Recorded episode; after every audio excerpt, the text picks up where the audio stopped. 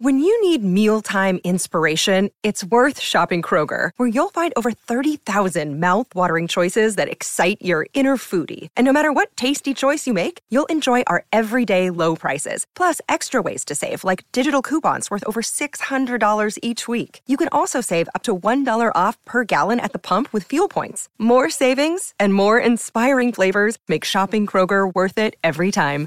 Kroger, fresh for everyone. Fuel restrictions apply. Ya en dos programas anteriores, hemos hablado de las insólitas circunstancias que rodearon el asesinato del archiduque Franz Ferdinand en Sarajevo, Yugoslavia. En esta oportunidad, relataremos aspectos realmente increíbles relacionados con el auto donde viajaba la pareja real cuando fue asesinada. Se trataba de un Faetón Gran Turismo rojo, construido en Alemania especialmente para la visita del archiduque a Sarajevo.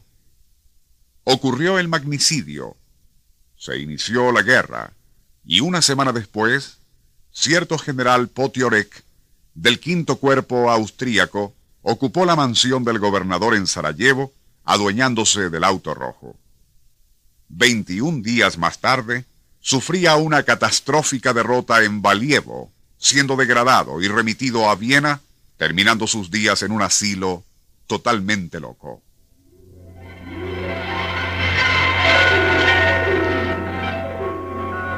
Nuestro insólito universo. Recorriendo nuestro mundo sorprendente.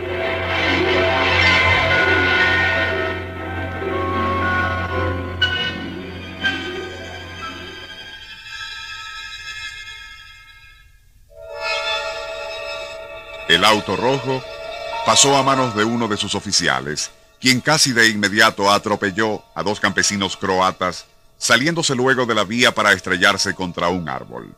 El capitán murió instantáneamente. El auto ni sufrió abolladuras.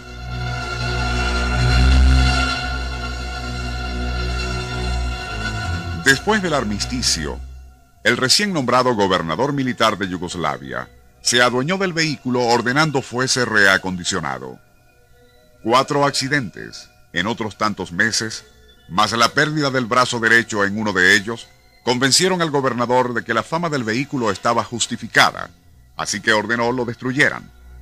Cierto doctor Johannes Sirkis, al conocer los hechos, hizo una oferta tan tentadora por el automóvil que le fue vendido Seis meses después fue encontrado al borde de una carretera donde había volcado aparatosamente aplastando al doctor Sirkis.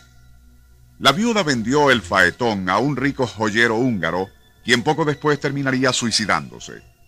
El siguiente propietario fue otro médico, quien inexplicablemente se convirtió en adicto a la cocaína, perdiendo a todos sus pacientes y, eventualmente, hasta a la esposa, quien le abandonó por un violinista húngaro.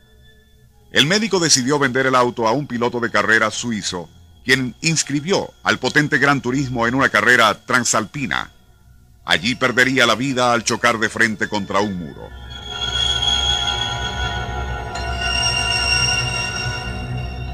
Un próspero granjero compró el auto y tras hacerlo reparar, comenzó a disfrutarlo. Cierta mañana el faetón se detuvo inexplicablemente en plena carretera. El granjero convenció a un campesino para que lo remolcase con una carreta.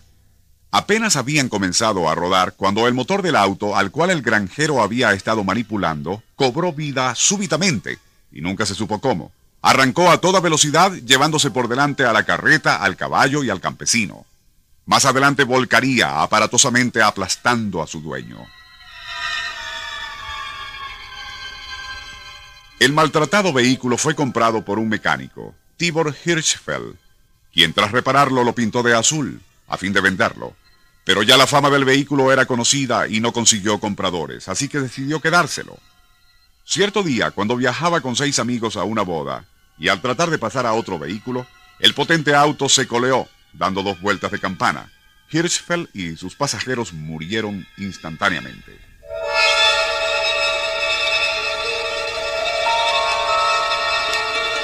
El gobierno austríaco tomó posesión del auto y una vez reparado y pintado nuevamente con su color original, rojo sangre, fue enviado a un museo en Viena.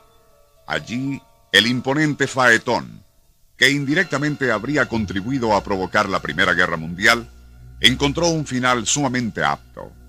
Quedaría totalmente destruido durante uno de los bombardeos aliados de la Segunda Guerra Mundial.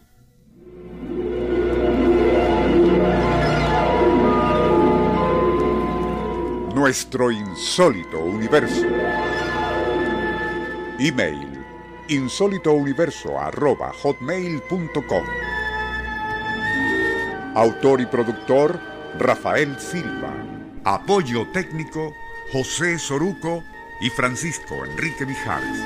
Les narró Porfirio Torres.